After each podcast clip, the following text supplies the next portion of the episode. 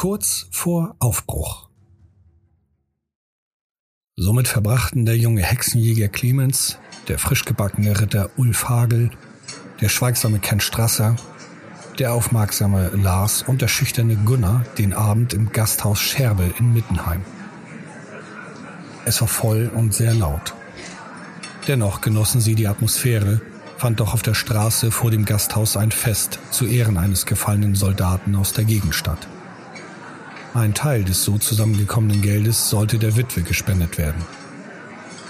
Das Gasthaus war gar so voll, dass es schwer bis unmöglich war, einen Sitzplatz zu bekommen.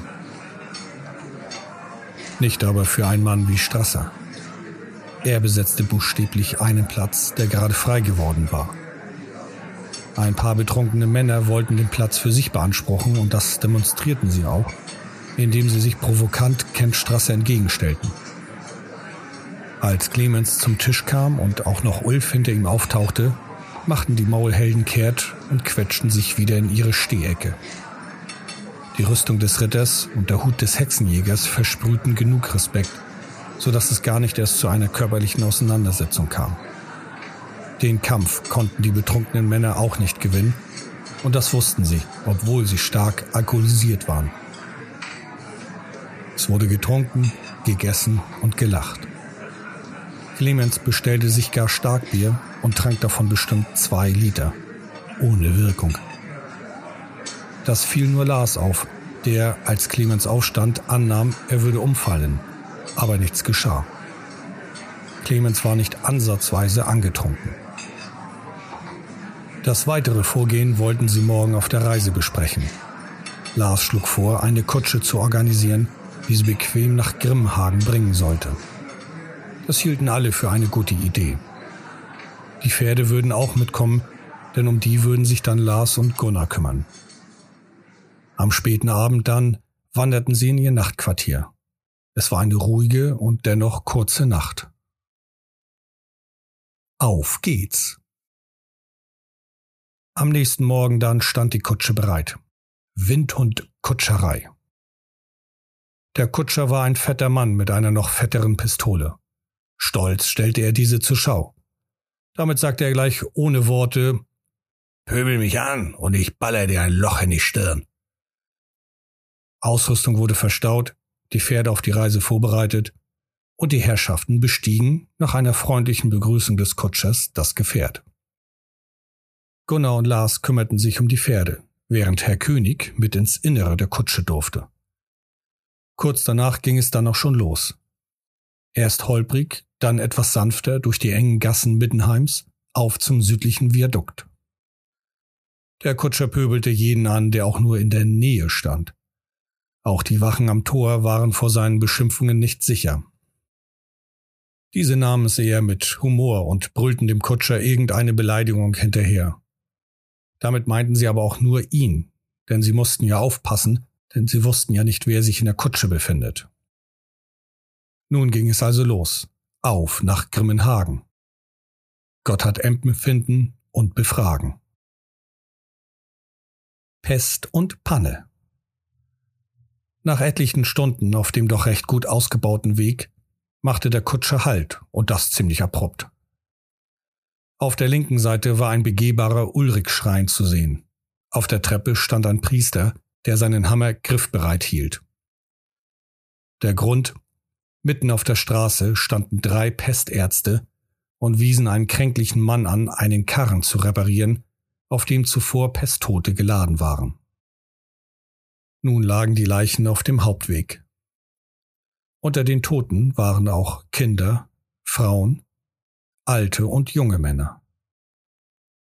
Man lud sie ab, um den Karren besser reparieren zu können. Dieses Schauspiel verfolgten die Charaktere, die nun ausstiegen. Kent ließ Herr König mal austreten. Ulf macht sich auf, den Schrein zu besuchen, um zu Ulrich zu beten. Lars und Gunnar kümmerten sich weiterhin um die Pferde. Clemens stieg nun auch aus und kümmerte sich um sein Pferd. Der Kutscher entleerte seine Blase am Straßenrand. Es plätscherte nur so vor sich hin, vermengt mit einem zufriedenen Stöhnen, begleitete das eklige Geräusch. Die Achtsamkeit des Ulrich-Priesters war fast schon als paranoid zu bezeichnen, drohte er mit wütenden Gesten den Pestärzten. Bewegten sie sich auch nur annähernd in seine Richtung, hob er den Hammer. Als Ulf ihn erreichte, sprachen sie kurz über die ungewollte Straßensperre. Auch zwei berittene Straßenwächter stießen nun zu den Wartenden. Sie hielten sich ebenfalls von den Toten fern. Einer rief lediglich, dass sie sich beeilen sollten. Das taten sie auch. Als der kränkliche Mann das Rad repariert hatte, luden die Ärzte, wenn sie denn Ärzte waren, die Leichen wieder auf den Karren und schoben ihn in Richtung Kutsche. Sie zwängten sich behutsam zwischen Kutsche und Schrein hindurch. Niemand fragte sie, wo die Pest ausgebrochen war oder wo sie hin wollten. Selbst die Straßenwächter hielten ihren Mund. Froh waren alle, als der Karren nicht mehr in Sichtweite war. Die Gesichter aller Beteiligten bekamen wieder Farbe und ein Lächeln stand ihnen ins Gesicht. Nun ging es weiter. Ankunft in Grimmenhagen. Der Tag des Volkes. Nach unzähligen Stunden und Pausen erreichten die Herrschaften endlich das Stadttor von Grimmenhagen. Zuvor waren sie an kleineren Siedlungen vorbeigekommen. Grimmenhagen glich Averheim, wohlgemerkt aber in klein. In sehr klein.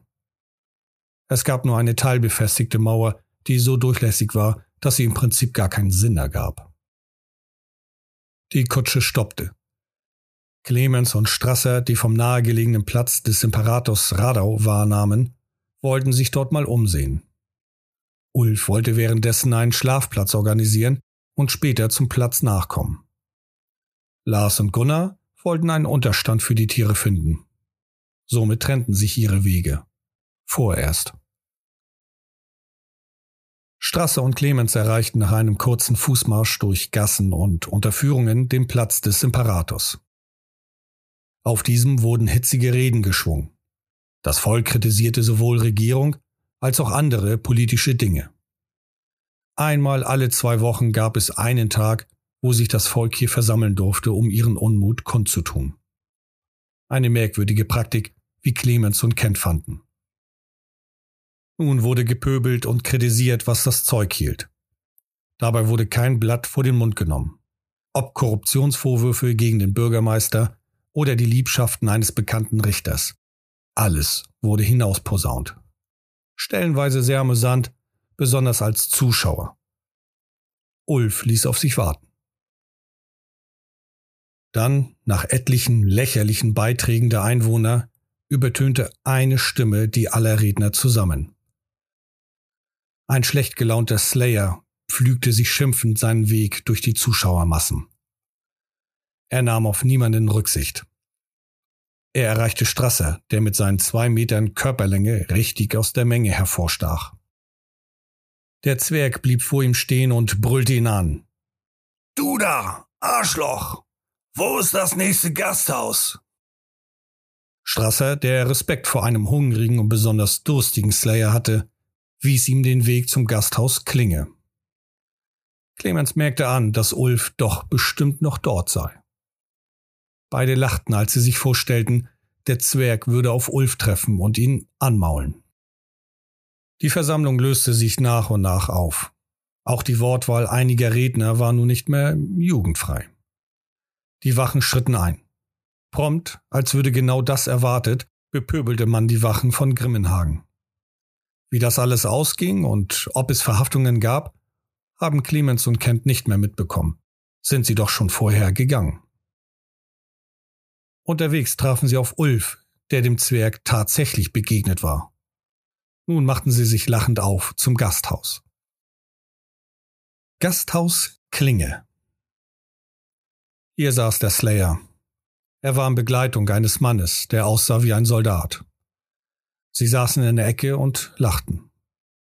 Der Zwerg schien richtig gute Laune zu haben. Vor ihm stapelten sich vier Teller und mehrere leere Krüge. Das beruhigte die Herrschaften, die sich nun an einen Tisch setzten. Als sich ihre mit den Blicken des Zwergen trafen, tauschte man ein freundliches Kopfnicken aus. Es dauerte auch gar nicht lange, da stand ein Halbling vor ihnen, Tobel Klinge. Der Inhaber des Gasthauses. Ulf hatte vorweg ja schon zwei Zimmer gemietet, also kannten sich die beiden schon. Lars und Gunnar hingegen blieben bei den Ställen. Dort gibt es auch Schlafmöglichkeiten, denn das Bewachen der wertvollen Pferde wollten sie nicht der Inkompetenz der Knechte dort überlassen. Die wirkten nicht sonderlich vertrauenswürdig. Nun folgte ein verbales Verwirrspiel. Der Halbling ließ seine Gäste kaum zu Wort kommen. Er redete unentwegt und erzählte Geschichten von allen möglichen Erlebnissen. Seine freundliche Art ließ die Herrschaften vorerst noch zuhören. Nach geschlagenen 20 Minuten wies man den Halbling sanft darauf hin, dass man doch Essen und Trinken bestellt hätte. Tobel entschuldigte sich und kümmerte sich wieder um seine Arbeit. Am Tisch, während des Essens, plante man den nächsten Tag durch. So wollten sie nach dem Aufstehen zunächst zum Shaya-Tempel gehen, um sich die Schmierereien dort anzusehen und die Priesterinnen danach zu befragen. Überfall. Der nächste Morgen. Ausgeruht und immer noch satt vom Abendessen, machten sich Clemens, Kent und Ulf auf den Weg. Sie durchstreiften viele Gassen und kleine Tunnel. Merkwürdig war, dass sie kaum Bewohner zu sehen bekamen. Die Häuser, meist Fachwerk, wirkten wie verlassen. Auch spielende Kinder oder bellende Hunde gab es nicht. Zwar hörte man gelegentlich die eine oder andere Stimme aus den Gebäuden, doch richtig lebhaft klang das hier nicht. Viele Statuen und Brunnen waren vor langer Zeit mal gebaut worden. Eigentlich eine schöne Ecke, wie die drei fanden. Beim Abbiegen auf eine etwas größere Straße passierte es. Ulf brach zusammen, erschrocken und aufgeregt. Clemens verstand erst gar nicht, was geschehen war. Ein Knall. Kent sah es sofort. Ein langhaariger Mann verschwand hinter einer Gasse und Ulf hatte ein Armbrustbolzen in seiner Rüstung stecken. Der Schmerz ließ ihn wissen, dass er verwundet war. Kent half Ulf auf und schirmte sofort mit seinem Schild Clemens ab. Sie standen so ziemlich verlassen an einer Häuserfront, der nächste Eingang 20 Meter weg wie auf dem Präsentierteller. Dann knallte es erneut. Es war Kent. Ein Bolzen riss eine tiefe Furche in seine Schläfe. Es blutete und Kent ging zu Boden. Clemens, der seine Pistole schon bereit gemacht hatte, entdeckte in einer Gasse den Schützen. Dieser wollte davonlaufen, nur leider war Clemens auch ein guter Schütze. Das aus der Pistole abgefeuerte Projektil verfehlte sein Ziel nicht. Der Armbrustschütze klatschte mit einem großen, qualmenden Loch im Rücken auf den Boden und starb. Trotz des Erfolgs wollten die Herrschaften nur noch weg. Ulf machte gar Witze, dass es praktisch wäre, waren sie doch eh auf dem Weg zum Shaya-Tempel.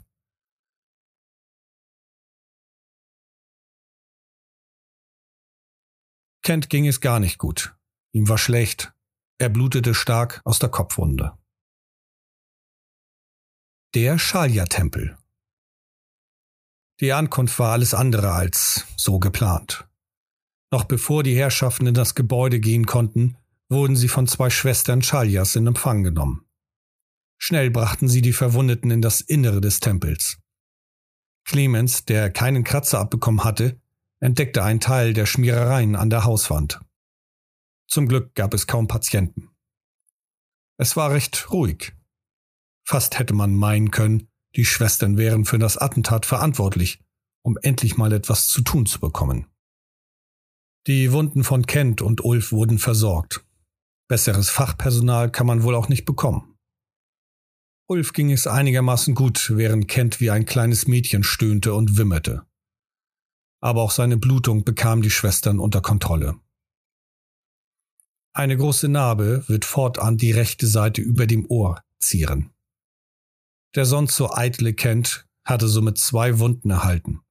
Eine körperliche und eine seelische. Sah er doch nun nicht mehr so gut und makellos aus. Nun untersuchten sie den Bolzen aus der Rüstung von Ulf. Dieser verwies auf den Bogner Kurt Tankowski. Die Initialien KT auf dem Bolzen verrieten das. Also machten sie sich nach einer kurzen Verschnaufpause auf, Kurt einen Besuch abzustatten. Kurt Tankowski Völlig geschockt und äußerst hilfsbereit entschuldigte sich Kurt Tankowski für die Geschehnisse, obwohl ihm keinerlei Schuld traf. Schnell schlussfolgerte er, wer den Bolzen abgefeuert haben könnte. Schergen von einem Mann namens Albert Hofer. Ein Adeliger, der seinen Sitz außerhalb von Grimmenhagen hat. Auch meint Tankowski, dass die einheitlich auftretenden Männer alle mit langen dunklen Haaren Leute von Hofer sein könnten. Noch im Laden berieten sich die Herrschaften.